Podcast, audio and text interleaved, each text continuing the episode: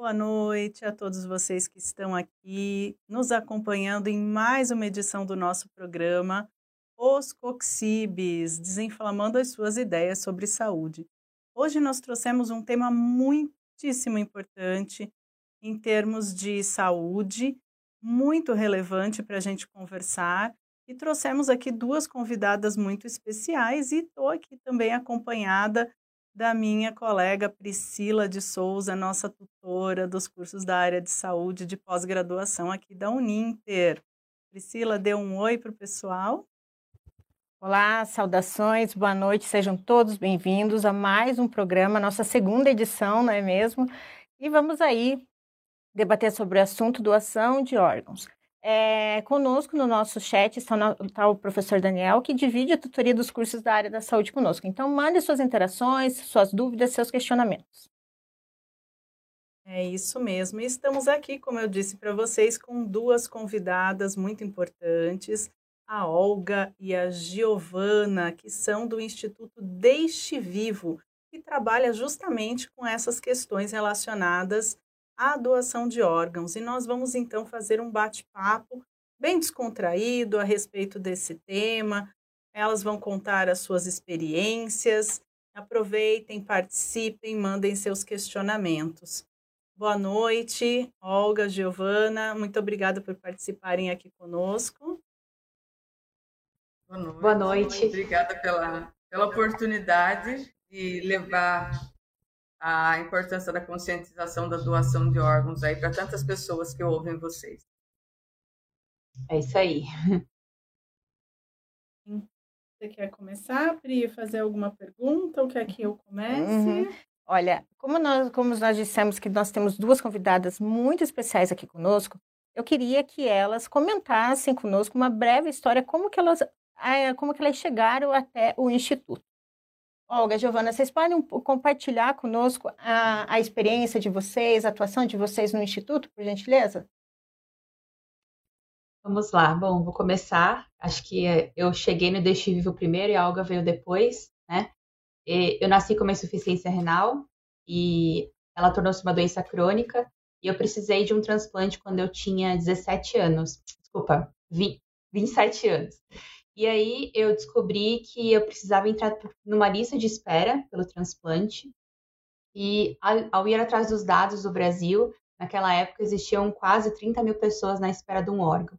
E um dos principais motivos da recusa para a doação de órgãos do sim das famílias era a falta de informação.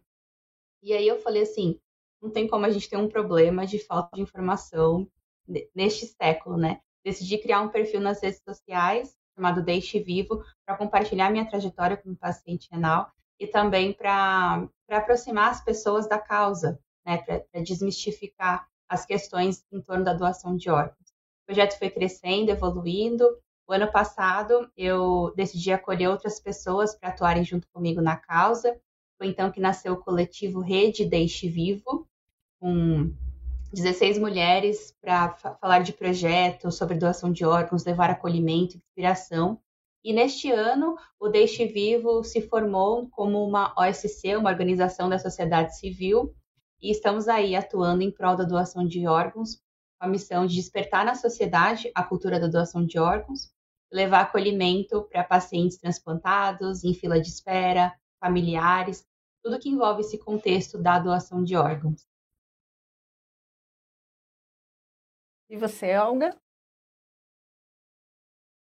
52 anos. É, eu tive diagnóstico renal em 1986. Eu tinha 16 anos.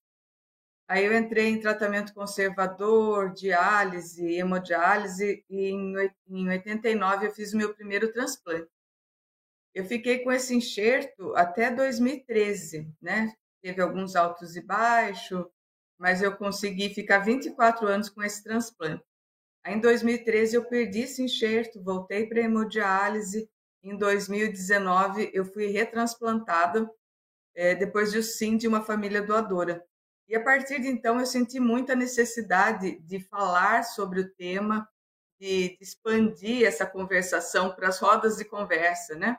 Foi aí que eu encontrei a Giovana através de um programa de televisão e, e, me dei conta que eu tinha que me juntar a ela para poder cada vez mais expandir esse assunto, levar esse assunto para todos os lugares.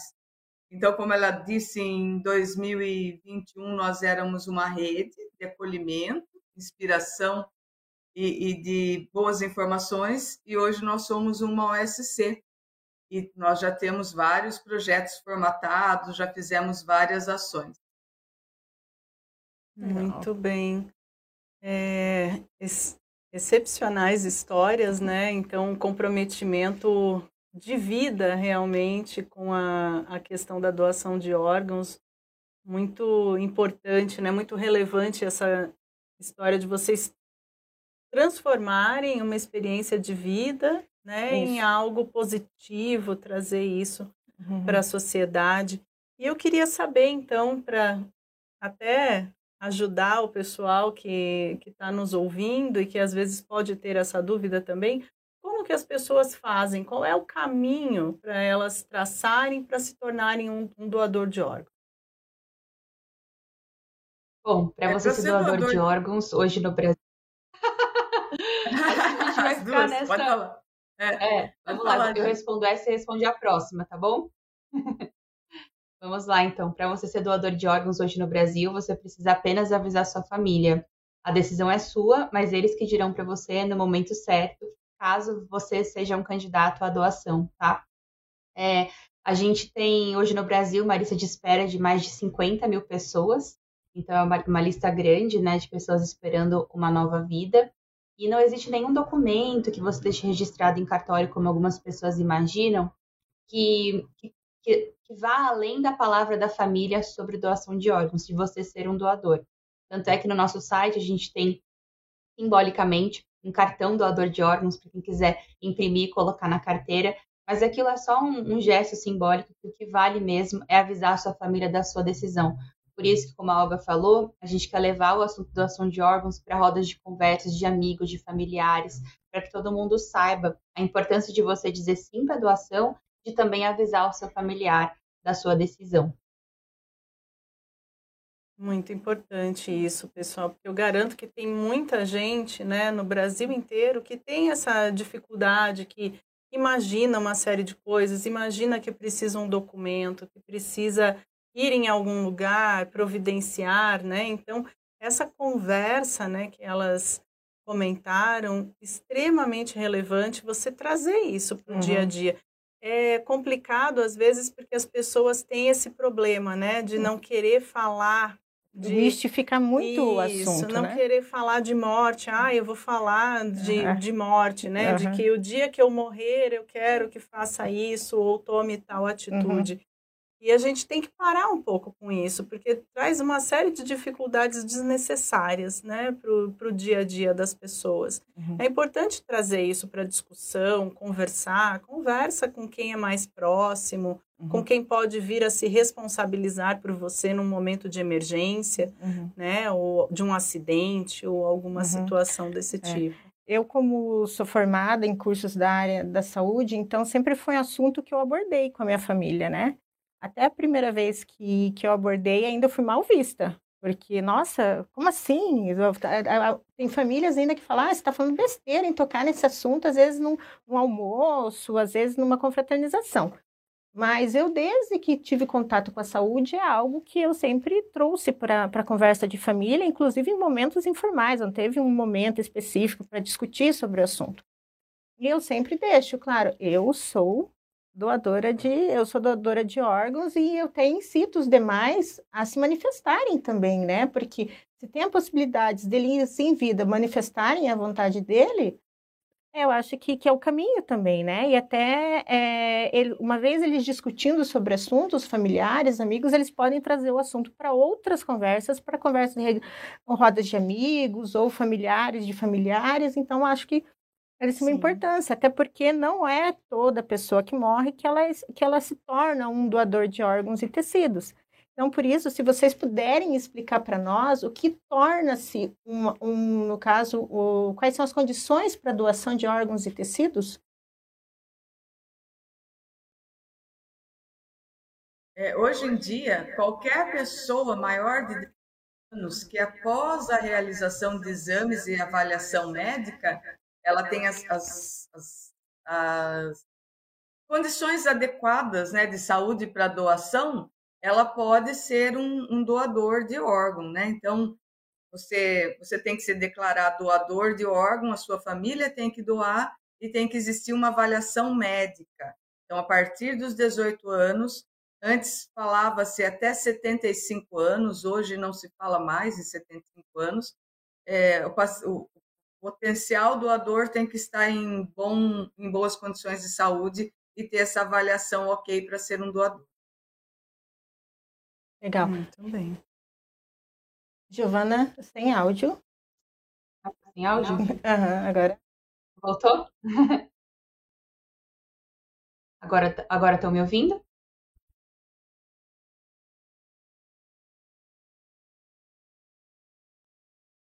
Pode falar. Pode falar? Estão me ouvindo agora? Estamos. Vamos lá. É, então, a gente tem a, a, a doação, é, quando o candidato é, é apto à doação dos órgãos vitais, que são rins, pulmão, coração, pâncreas, precisa ter uma morte fálica, que é a morte cerebral. É quando a atividade, quando não existe atividade cerebral, mas o coração ainda continua batendo. E aí vem até um mito, né? Mas o coração está batendo, a pessoa está viva.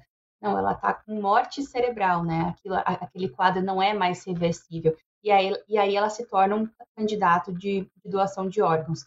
A gente tem a doação de tecidos, como por exemplo é, olhos, né? A doação de córnea, que ela não precisa acontecer pela morte cerebral, pela morte encefálica, ela pode acontecer por morte por parada cardíaca também. E ainda assim, a gente tem uma lista de espera de mais de 10 mil pessoas esperando por uma córnea. Então, apesar de ser uma, uma morte específica para os órgãos vitais, a gente tem a doação de te tecidos e pele que pode acontecer por, por, outros tipos de morte, né? E ainda assim a gente tem uma, uma lista grande aí de espera, principalmente pelos mitos que envolvem a doação de órgãos e que as pessoas acabam acreditando. Por isso que a gente precisa levar informação boa e de qualidade, como vocês falaram, né? Conversar com os familiares, para que os familiares conversem com outros amigos e amigos de familiares, para a gente disseminar aí a importância da, da doação e desmistificar as questões que tem por trás. Muitíssimo importante essa colocação, né? E é isso que a gente está tentando fazer Exatamente. aqui também, tentar atingir um grande número de pessoas, né? Então, através aqui da, das informações que a gente está trazendo. E a Giovana falou da questão da morte encefálica, né? E também da, da morte por parada cardíaca. Mas existe a possibilidade de fazer essa doação sem que ela seja por meio da morte, né? Sem que seja depois da morte. Então, tem como fazer essa doação em vida? Né? Vocês têm algum relato, alguma informação para trazer nesse sentido para o pessoal?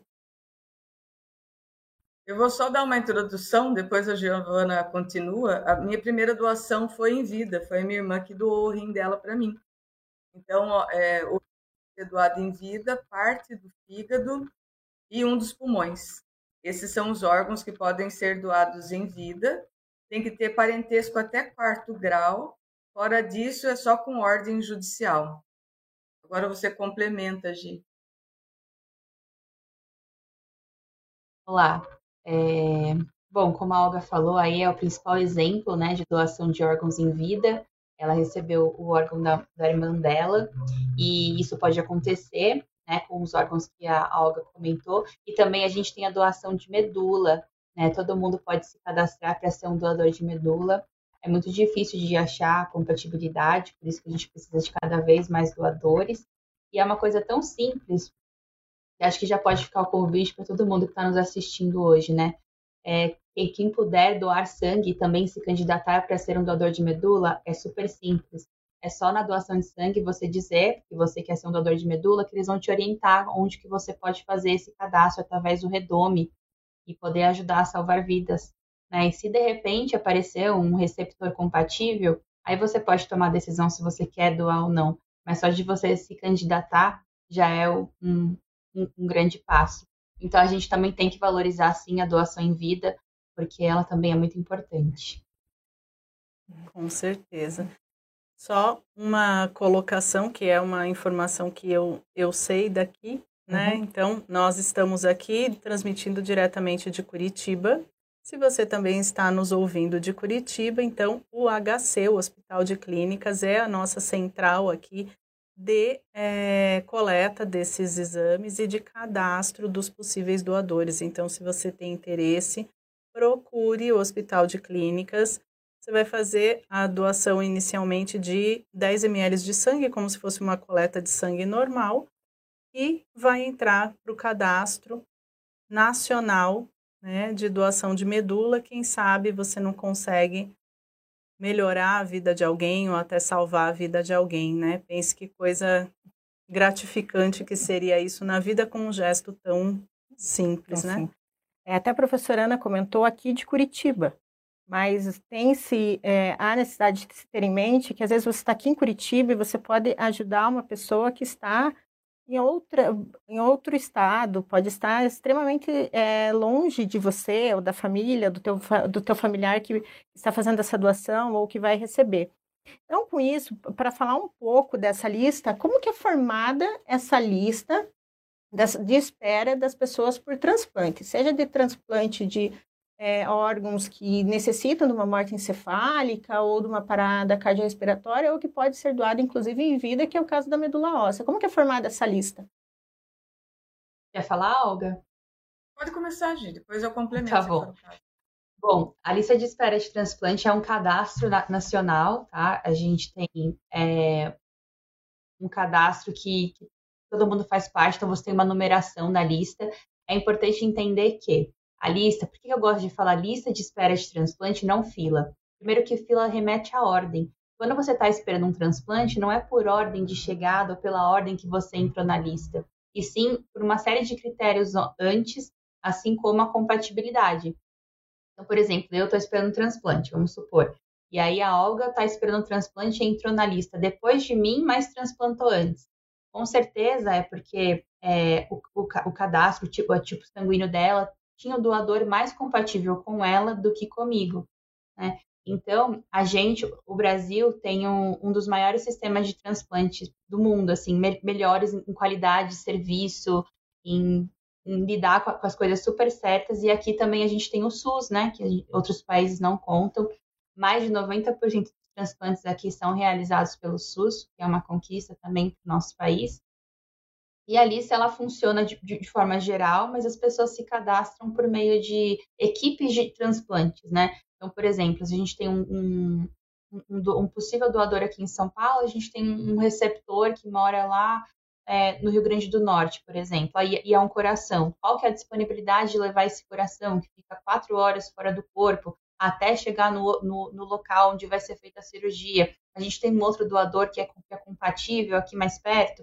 Enfim, então a gente confia 100% no Sistema Nacional de Transplante, assim, de olhos fechados, somos referências para outro país, outros países, né?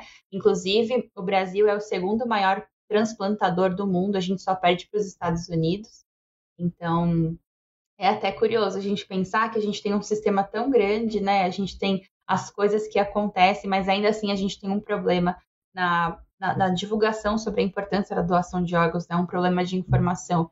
Eu acho que, como a gente está falando também de cursos e tudo mais, acredito que tá, cada vez mais a gente precisa incentivar até mesmo os estudantes é, que querem, né, que estão nessa área de medicina, a irem para essa parte de doação de órgãos. Né? A gente tem poucos centros que, que têm especialização nisso, mas eu acho que projetos como o Instituto e como outros também que falam sobre doação de órgãos estão cada vez despertando essa vontade mesmo porque é trabalhar, não é, não é trabalhar, não é falar sobre morte, né, como a gente falou no começo, é falar sobre vida também. Eu tô aqui para provar isso, né? Eu só tô viva hoje porque uma família disse sim para doação de órgãos e salvou minha vida. E a Olga também recebeu sim duas vezes, a primeira vez pela irmã dela e a segunda vez por uma pessoa, por uma família que disse sim para doação.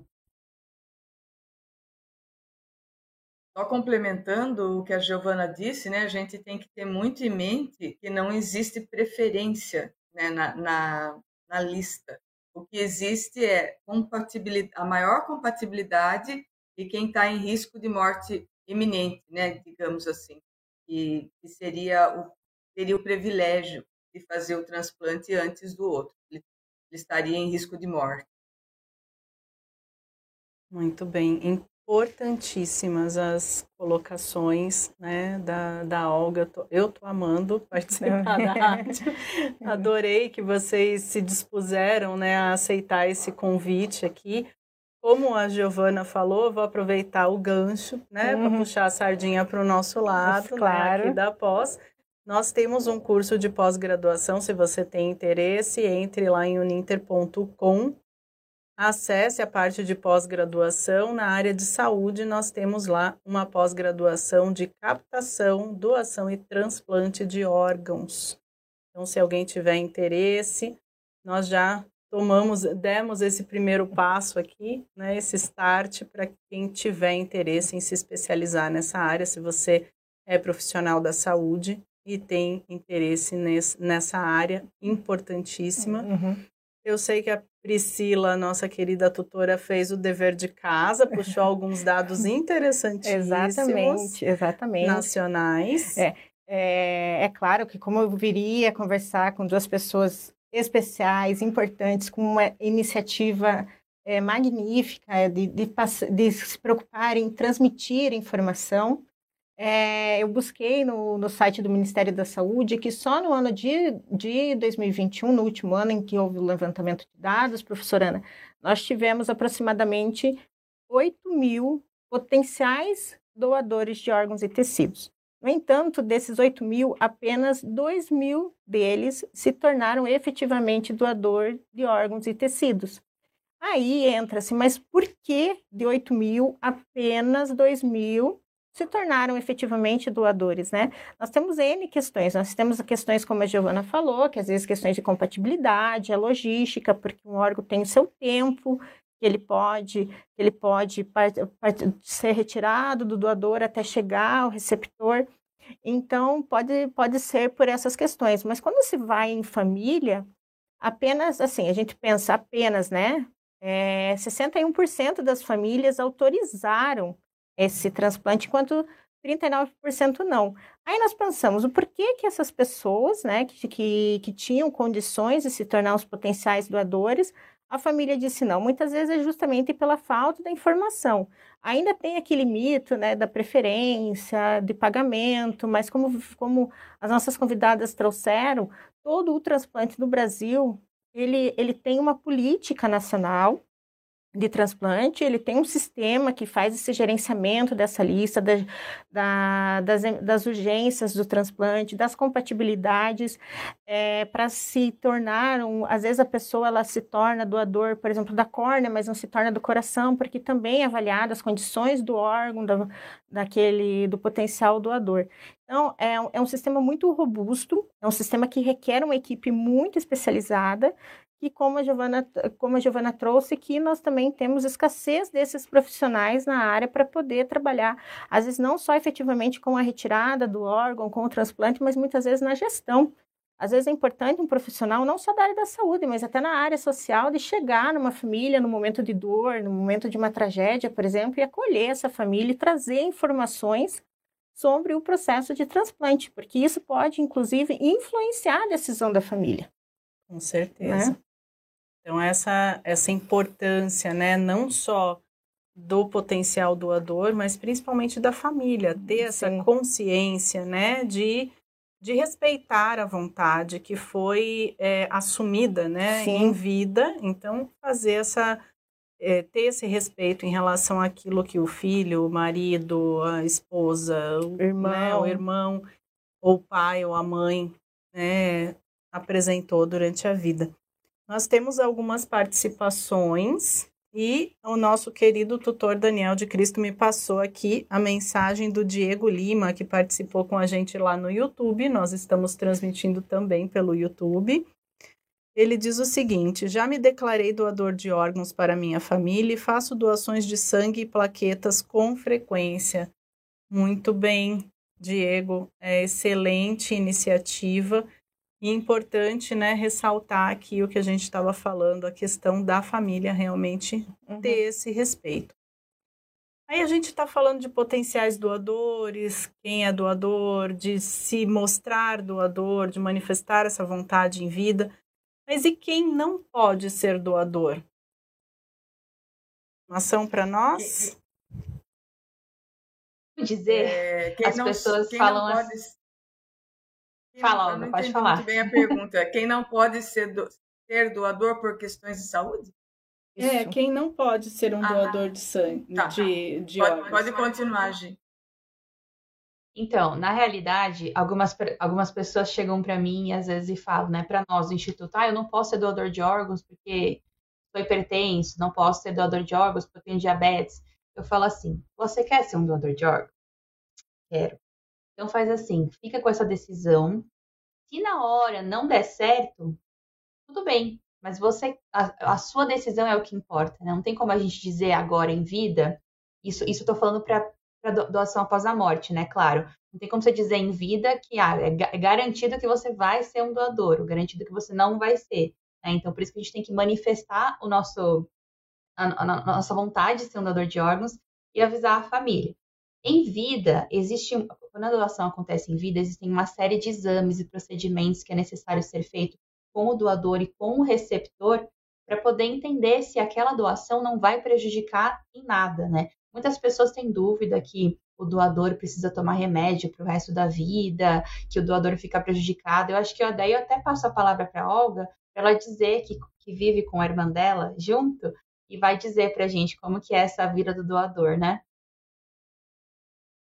É, a minha irmã doou o rim dela para mim em 89, né? Então já, já, já passa dos 30 anos. Ela nunca precisou tomar nenhuma medicação por causa da, do transplante em si. Ela faz acompanhamento, faz um check-up a cada um ano, mas é um check-up que todas as pessoas deveriam fazer para saber da sua condição de saúde. Então, a doação do órgão dela não interferiu em nada na vida dela. E uma coisa que eu queria frisar, né, que vocês perguntaram, quem não pode ser doador, antes, é, quem era portador das hepatites não podia ser doador. Hoje, é, existe um, uma, uma concepção que é melhor transplantar um fígado é, que, que tem o vírus da hepatite C ou B e depois fazer tratamento do que manter o paciente em fila de espera porque às vezes a condição dele está tão grave, se ele for continuar em fila, ele não aguenta. E de repente ele faz um transplante de fígado com, mesmo que seja com vírus de uma hepatite, e logo depois ele faz o tratamento e passa a ter uma vida normal.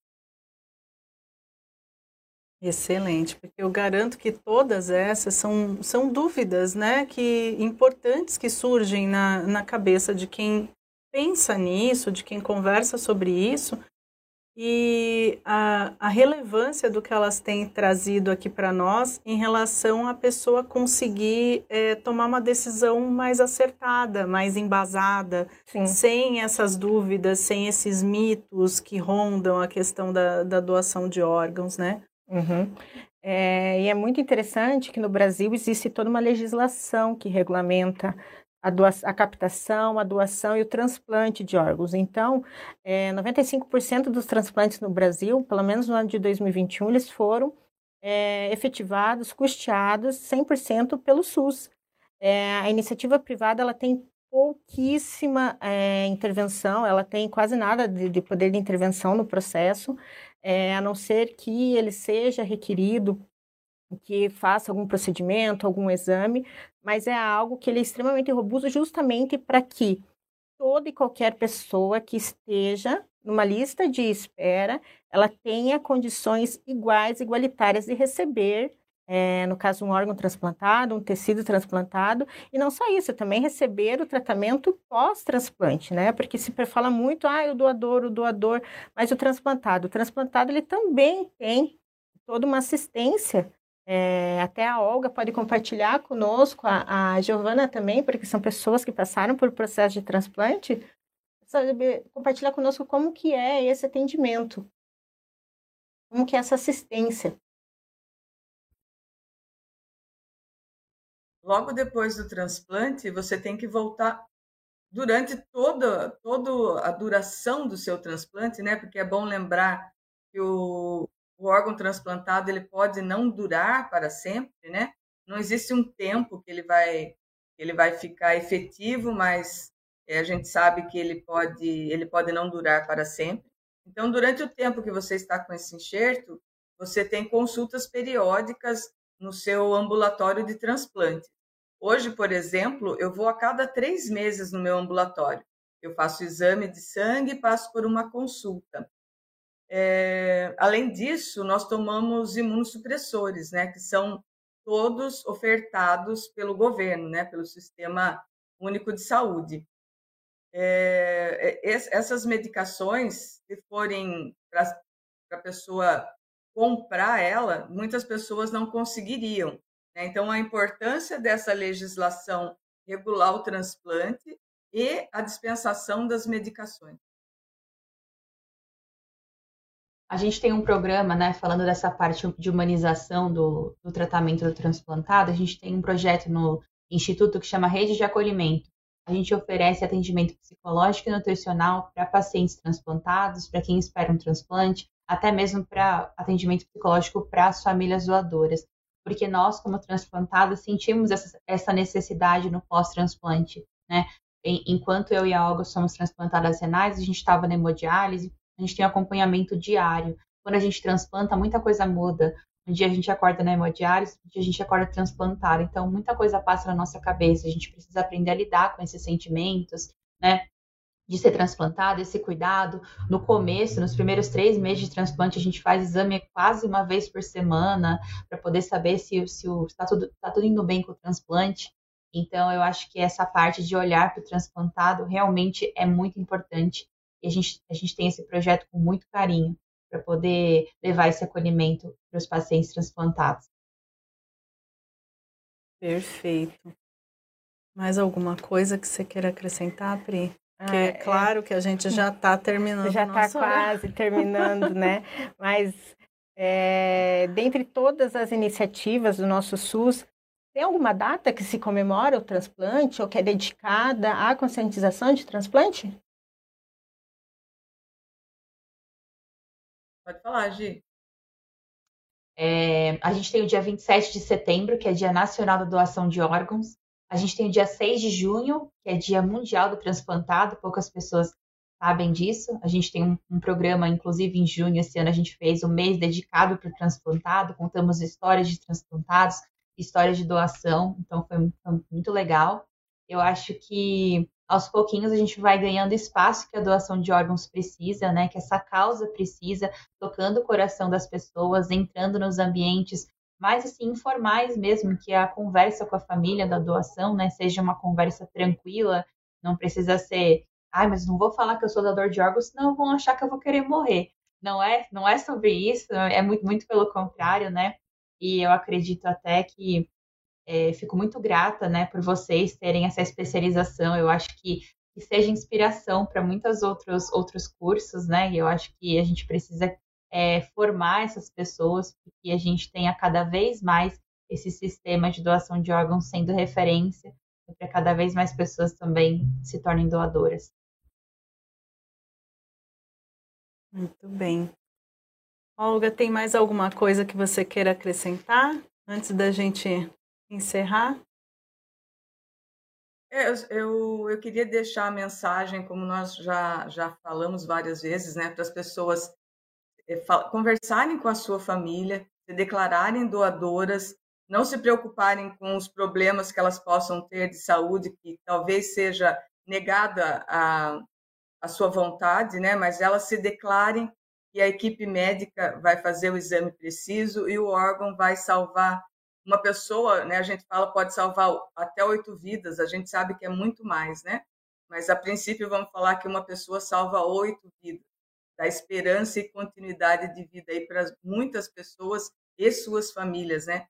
Porque não é só a pessoa que sofre na, na lista de espera, é uma família inteira. É verdade.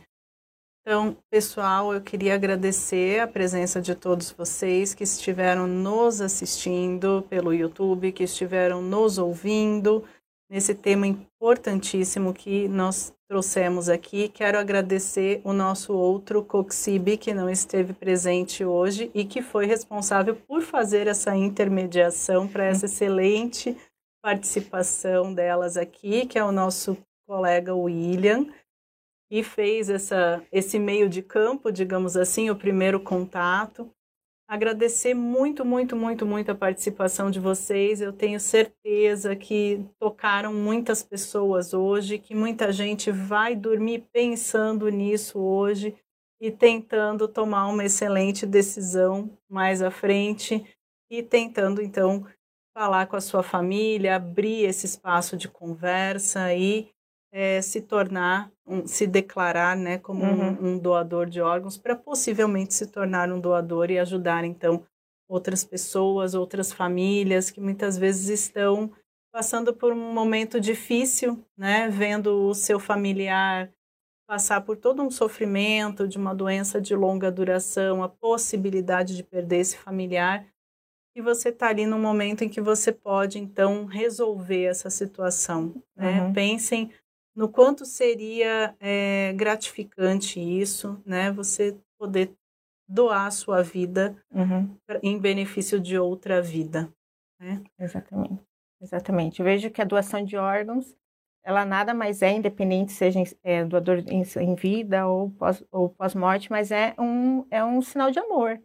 É de uma, declarar que aquela pessoa ainda continua é, vivendo, até tem muitas pessoas que defendem esse ponto de vista, que continuam vivendo mais outras vidas, né? Através de, de prolongando a vida, dando maior qualidade de vida para uma pessoa, às vezes, que passou sete anos passando por processo de hemodiálise, às vezes dez anos, até muito mais do que isso, mas só o fato de pensar que você está promovendo saúde, a qualidade de vida de uma pessoa, então acho que é um tremendo de um gesto de amor se declarar doador a sua família, seus amigos, para que tomem ciência e, se um dia precisar, tomarem essa decisão. Com certeza. Muito obrigada a vocês que estiveram aqui com a gente por todas as informações, pelas histórias que compartilharam conosco. Agradecemos muito, muito, muito a participação de vocês. E é isso, pessoal. Até o nosso próximo programa.